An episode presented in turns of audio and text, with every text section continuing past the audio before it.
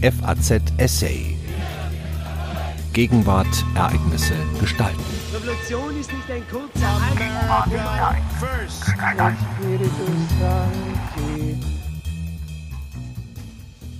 Deutschland einig Vaterland. Der Stand der deutschen Einheit ist besser als ihr Ruf.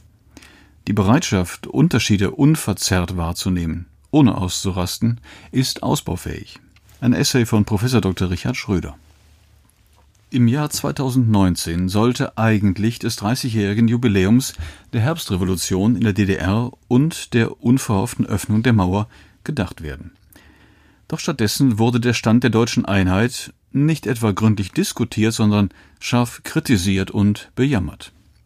Sie sei ein einziges Desaster, befand ein Kolumnist des Spiegel.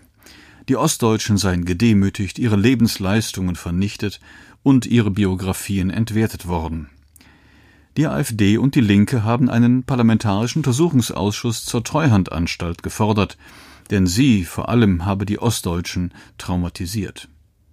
Es muss demnach um die deutsche Einheit schlimm stehen, weil so viel falsch gemacht worden sein soll. Jener Kolumnist weiß gar, dass es womöglich hundert andere Varianten gegeben habe, es besser zu machen. Betrachten wir die deutsche Einheit im europäischen Vergleich. Als die Tschechoslowakische Republik die Freiheit erlangt hatte, haben sich Tschechen und Slowaken schiedlich friedlich getrennt. Nach blutigen Kämpfen im Baltikum haben sich auch die Länder der Sowjetunion friedlich getrennt. In Jugoslawien führte die Trennung zu einem brutalen Bürgerkrieg. Die Deutschen haben sich vereinigt, und niemand stellt diese Einheit in Frage. Separatistische Tendenzen gibt es in Spanien, Italien, Frankreich, Belgien und Großbritannien, aber nicht in Deutschland. Es gibt keine Partei, die die Wiederherstellung der Zweistaatlichkeit fordert. Es gibt nicht einmal eine reine Ost- oder reine Westpartei, von der CSU abgesehen. Mir ist bisher kein einziger separatistischer Zeitungsartikel begegnet. Es liegen reichlich Befragungen über die Beurteilung der deutschen Einheit vor mit etwa denselben Ergebnissen. Auf einer Skala von 1 bis 10 wird die persönliche Lebenszufriedenheit im Osten durchschnittlich mit 7,35, im Westen mit 7,6 bewertet. Die deutsche Vereinigung ist für 59 Prozent der Westdeutschen und 63 Prozent der Ostdeutschen eher Anlass zur Freude als zur Sorge. 83 Prozent der Ostdeutschen und 90 Prozent der Westdeutschen halten die Demokratie für eine gute Regierungsform. Seit 1990 bin ich ungezählte Male nach dem Stand der deutschen Einheit befragt worden. Die zweite, wenn nicht gar erste Frage lautet zumeist, welche Fehler sind gemacht worden und nicht sind grobe Fehler gemacht worden. Die werden nämlich stillschweigend vorausgesetzt. Zweifellos ist es im Zuge der Vereinigung für viele Ostdeutsche zu schmerzlichen Überraschungen und biografischen Brüchen gekommen. Und wenn so etwas passiert, muss ein Fehler vorliegen. Vorausgesetzt ist, die richtige Politik kann alles Unangenehme vermeiden, eine verchromte realitätsferne Annahme, die das Tragische nicht mehr kennt.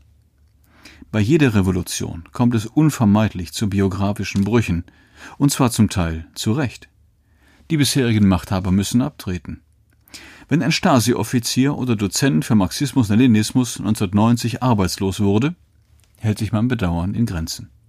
Sie sind zudem oft auf die Füße gefallen, aber viele wurden 1990 und danach arbeitslos, die weder Stützen noch Nutznießer der Diktatur waren. Von denen haben manche sofort ihren Neustart betrieben, oft erfolgreich, aber andere, zumal ältere, haben den Neustart nicht geschafft und verstanden sich zum Teil als unverschuldete Verlierer der Revolution, die sie begrüßt hatten. Nichts davon darf geleugnet werden. Aber beruhten solche Schicksale tatsächlich auf Fehlern, was ein Rechtschreibfehler ist, lässt sich leicht feststellen. Es gibt ja den Duden, da steht, wie ein Wort richtig geschrieben wird. Für die deutsche Einheit gab es keinen Duden. Vom Kapitalismus zum Sozialismus. Dafür gab es ganze Bibliotheken. Für den umgekehrten Weg aber so gut wie nichts. Da war Learning by Doing angesagt und dies bei einer gehörigen Portion von unvermeidbarem Nichtwissen.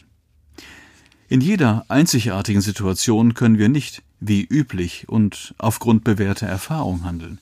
Wir müssen Risiken eingehen, weil wir vieles nicht wissen und manches gar nicht wissen können, etwa wie die anderen Akteure reagieren werden. Jeder Beipackzettel eines Medikaments warnt vor Nebenwirkungen, die nur zum Teil vermeidbar sind.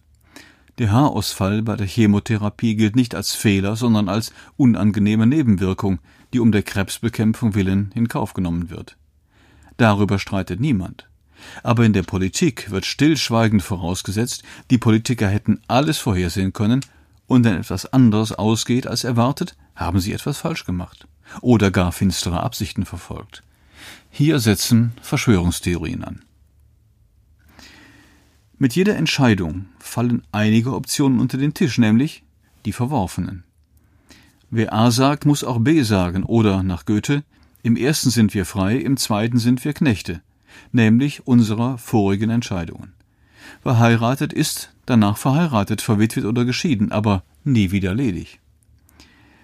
Mit dem Mauerfall bekamen die Deutschen die deutsche Einheit unerwartet als Sonderangebot, aber mit einigen abträglichen Sonderbedingungen, die man sich nach Lehrbuch nicht ausgesucht hätte, nämlich sofort, unvorbereitet und unaufhebbar verwoben mit dem Ausstieg der DDR aus Diktatur und zentraler Planwirtschaft, der postrevolutionären Transformation. Außerdem war das Sonderangebot auf unbestimmte Weise zeitlich befristet. Nur solange sich Gorbatschow an der Macht hält. Der sowjetische Außenminister Shevardnadze hat Mitte 1990 signalisiert, wir sollten uns mit der Einheit beeilen. Die Alternative hieß also schnell oder womöglich gar nicht. Und schnell forderte seinen Preis.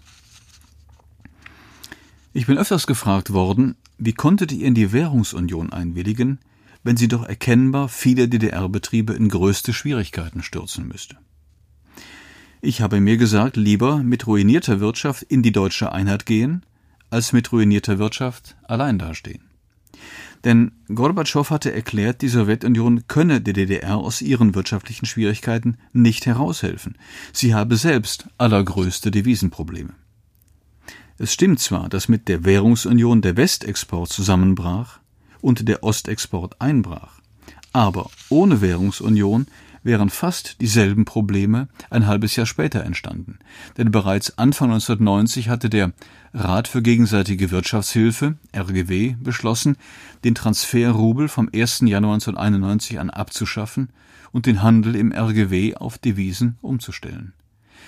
Die Ungarn hatten danach zu entscheiden, ob sie für Devisen einen Trabant aus Zwickau oder ein kleines japanisches Auto kaufen.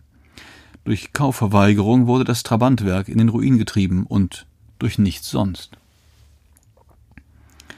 Drei weitere Faktoren haben den Weg zur deutschen Einheit vorherbestimmt. Die bundesdeutsche Rechtsordnung sah nur eine deutsche Staatsbürgerschaft vor. Alle DDR-Bürger, die bundesdeutsches Gebiet betraten, genossen ohne Visum sofort Niederlassungsfreiheit und alle bundesdeutschen Sozialleistungen. Sie konnten nicht zurückgewiesen werden. Deshalb ist die Losung der Montagsdemonstration vom 12. Februar 1990 Kommt die D-Mark, bleiben wir, kommt sie nicht, gehen wir zu ihr, in Bonn zutreffend als Drohung verstanden worden. Oskar Lafontaine, der SPD-Kanzlerkandidat in Spee, erklärte, es gehe nicht an, dass immer mehr Ostdeutsche in die westlichen Sozialsysteme einwanderten. Das schaffe im Westen böses Blut und stärke die Republikaner. Damals haben 80 Prozent der Westdeutschen den massiven Flüchtlingsstrom aus dem Osten sehr kritisch gesehen. Die Willkommensstimmung war gekippt. Die Sozialhilfe betrug 1989-90 im Westen ungefähr 700 Mark. Bei einem Kurs von 1 zu 7, in Wahrheit lag er am 10. November 1989 bei 1 zu 12 und fiel sogar noch tiefer, hatten also Ostdeutsche die Wahl, als Westarbeitslose mit Scheinadresse 700 D-Mark in 4900 Ostmark umzurubeln oder für 1100 Ostmark dem Durchschnittslohn Ost, im Osten jeden Morgen auf der Arbeitsstelle zu erscheinen. Das wäre ein harter Test auf ostdeutsches Pflichtbewusstsein geworden und nicht lange durchzuhalten gewesen. Ohne Währungsunion wäre es in der DDR zur Ostmark-Inflation gekommen, mit der D-Mark als heimlicher Leitwährung. Für Rentner, den öffentlichen Dienst und die Sparguthaben eine Katastrophe, für Schwarzhändler ein Eldorado und für Westdeutsche ein Billigland ohnegleichen vor der Haustür tanken für Pfennige pro Liter, worauf natürlich der DDR bald das Benzin ausgegangen wäre. Das war ein Szenario ohne Währungsunion. Nun behaupten manche, der Umtauschkurs 1 zu 1 bei Einkommen und 1 zu 2 bei Guthaben und Schulden sei falsch gewesen und hätte die DDR-Wirtschaft ruiniert. Aber das Durchschnittseinkommen Ost lag 1 zu 1 gerechnet bei 30 Prozent West, bei Facharbeitern bei 48 Prozent West. Selbst bei einem Umtauschkurs 1 zu 2 wäre das ostdeutsche Durchschnittseinkommen unter Sozialhilfeniveau gefallen und das Weglaufen erst richtig losgegangen. Zurück zum Jahresanfang 1990. Nachdem Ministerpräsident Heinz Modrow von der SED bei einem Treffen in Davos Helmut Kohl am 2. Februar 1990 erklärt hatte, es sei möglich, dass die D-Mark die einzige Währung der DDR werde, bot die Bundesregierung Modrow bei seinem Bonn-Besuch am 13. Februar die baldige Währungsunion an. Zur Vorbereitung wurde eine gemeinsame Expertengruppe eingesetzt. Mit der Ankündigung der Währungsunion sank die Zahl der Übersiedler von Ost nach West um 86 Prozent. Und der Kurs der Ostmark erholte sich, weil die Ostdeutschen nun damit rechneten, ihr Ostgeld bald eins zu eins umgetauscht zu bekommen. Auch das ist festzuhalten, weil nun einige behaupten, der Westen habe der DDR die Währungsunion aufgedrängt, um danach ihre Wirtschaft mittels der Treuhand zu ruinieren. Hätte man die Öffnung der Mauer umsichtig geplant, wäre zunächst nur der freie Verkehr für Personen eröffnet worden, nicht aber für Waren und Geld. Dann hätten Wirtschaftsreformen in der DDR stattfinden müssen, um Unternehmen fit zu machen für den Weltmarkt. Und man hätte die Konvertibilität der Ostmark vorbereiten müssen. Solche Szenarien rechneten mit fünf Jahren Vorbereitung für eine Währungsunion. Für eine Übergangszeit hätten Ostwaren vor den attraktiveren Westwaren durch Zölle geschützt werden können, wie das unsere östlichen Nachbarn getan haben. Durch die unvorbereitete Maueröffnung für Personen, Geld und Waren waren alle Optionen für einen langsamen Weg zur Währungs- und Wirtschaftsunion hinfällig. Niemand wollte nach dem Fall der Mauer eine innerdeutsche Zollgrenze errichten. Es wäre ja auch die Spitze der Absurdität gewesen, zum Schutz der Ostwaren und der Ostmark, einer reinen Binnenwährung, die nur bei Umtausch und Exportverbot funktionieren konnte, die gefallene Mauer als Zollmauer wieder zu errichten und die Zahl der Übergänge zu reduzieren. Es war ganz richtig, dass das kaum jemand wollte. Aber diese Art von Grenzöffnung hatte unvermeidlich sehr abträgliche Konsequenzen für die Wirtschaft der DDR. Den meisten Ostdeutschen ist wohl nicht bewusst, dass ihre Forderung, die D-Mark sofort und eins zu eins umzustellen, sehr viele ostdeutsche Arbeitsplätze kosten musste unabhängig von der Frage, ob die Treuhand ihre Arbeit gut oder schlecht gemacht hat. Aber Westwaren konsumieren und Ostwaren produzieren, das konnte auf Dauer nicht funktionieren. Der erste Schritt zur deutschen Einheit, die Währungs-, Wirtschaft- und Sozialunion am 1. Juli 1990, kam als Sturzgeburt, nämlich aus guten politischen Gründen zu früh und als Steißgeburt, nämlich verkehrt herum, mit dem letzten Schritt als erstem zur Welt und niemand konnte das verhindern, nachdem die Mauer so gefallen war, wie sie gefallen ist, vollkommen unvorbereitet. Es ist eine unausrottbare Unart der Geschichte, sich nicht nach unseren Wünschen zu richten. Und drittens war die deutsche Vereinigung unaufhebbar asymmetrisch. Ein Fünftel kam zu vier Fünftel. Ein postrevolutionärer Staat in Auflösung kam zu einem stabilen und wohlgeordneten. Ein verschuldeter Staat kam zu einem finanziell gefestigten. Und weil alles schnell gehen musste, gab es keine Zeit für eine breite, gesamtdeutsche Diskussion über eine neue Verfassung, die übrigens keinem einzigen Ostdeutschen den Verlust des Arbeitsplatzes versüßt hätte. Für Verfassungsfragen interessierte sich in der DDR 1990 nur eine intellektuelle Minderheit. Die weit überwiegende Mehrheit hatte dafür gar nicht den Kopf frei, weil sie in der ersten Jahreshälfte von der Eigentumsfrage, dem Wechselkurs und der Zukunft ihrer Sparguthaben sowie Stasi-Enthüllungen umgetrieben wurde. Danach von der Sorge um ihren Arbeitsplatz. Die DDR trat der Bundesrepublik bei. Allerdings, anders als beim Beitritt des Saarlands, mit ausgehandelten Verträgen und mit dem Vorhaben, das Grundgesetz zu überarbeiten. Der DDR-Wirtschaft fehlten vor allem Kapital und technologisches Wissen für weltmarktfähige Produkte. Technologisch war sie gegenüber der Bundesrepublik mindestens zehn Jahre im Rückstand, weil sie die Elektronisierung verpasst hatte. Die ostdeutschen Kameras Exacta und Praktika waren vor dem Mauerbau im Westen begehrt. Aber als die Japaner mit Autofokus und anderen Neuerungen auftraten, wurden sie im Westen unverkäuflich. Immer lauter wurde 1990 der Ruf nach westdeutschen Investoren. Und für den Neuaufbau von Justiz und Verwaltung waren westdeutsche Aufbauhelfer willkommen, um die Zeitspanne des wilden Ostens zu reduzieren. Heute wird beklagt, dass im Osten auf so vielen Chefsesseln Westdeutsche sitzen. Aber wer damals mit 30 Jahren aus dem Westen kam, hat nun mal heute noch sechs Jahre bis zur Rente. Und wer hat denn Westdeutsche zu Ministerpräsidenten, Richtern oberster Landesgerichte oder Bischöfen gewählt? Ostdeutsche haben freiwillig Westdeutsche gewählt. Wo ist da der Skandal? Keine Verfassungsrichter aus dem Osten und kaum Generäle, ja, habt ihr denn die Herbstrevolution völlig vergessen? SED-Juristen im Verfassungsgericht? Nein, danke. NVA-Generäle wollten und durften nicht in die Bundeswehr übernommen werden. Ich warte noch heute auf die Forderung, Egon Krenz hätte eigentlich Vizekanzler des Vereinigten Deutschlands werden müssen. Und welche Ostdeutschen würden wohl heute auf Chefsesseln sitzen, wenn es nicht zur Vereinigung gekommen wäre? In vielen ehemals sozialistischen Ländern haben Altkader auf neuen Chefsesseln Platz genommen. Das beeinträchtigt die Rechtsstaatlichkeit und befördert die Korruption durch Seilschaften. Die These, dass mit Ostdeutschen auf Ostchefsesseln alles besser sei, nenne ich Ostrassismus. Herkunft, Begabung und Charakter bedingen einander nicht. Wenn jemand seine Arbeit vorzüglich macht, ist es doch egal, ob seine Eltern aus Teheran, Köln oder Leipzig kommen. Übrigens, das Verhältnis zwischen Ostdeutschen und Westdeutschen beträgt 1 zu 5.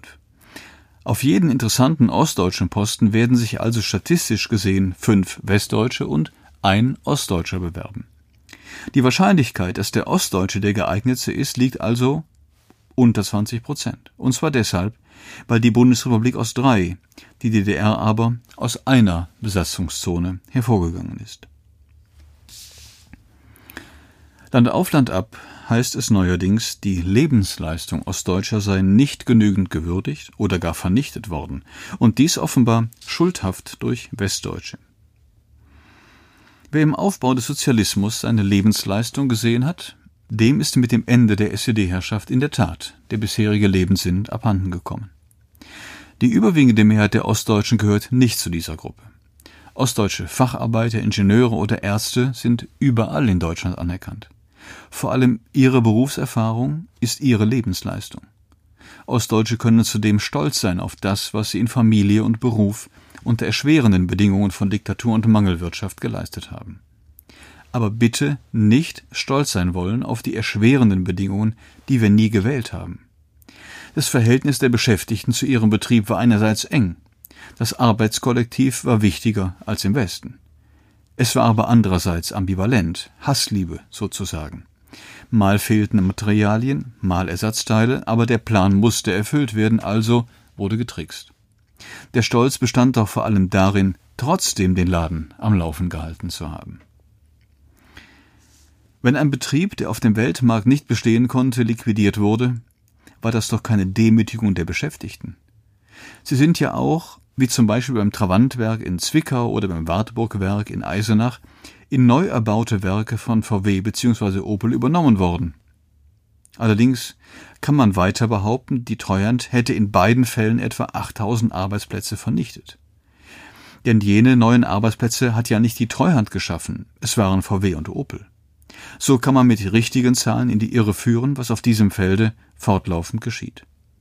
Bei anderen Großbetrieben, zum Beispiel Schwarze Pumpe in der Lausitz, allerdings konnte kein Ersatzwerk nebenan errichtet werden.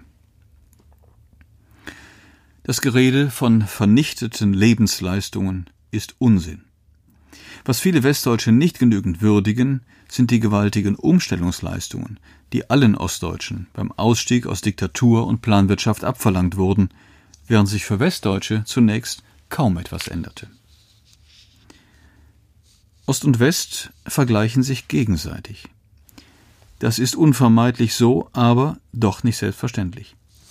Die wirtschaftlichen Parameter Westdeutschlands liegen über denen Frankreichs, Italiens, Spaniens, deren Niveau Ostdeutschland zum Teil schon erreicht hat.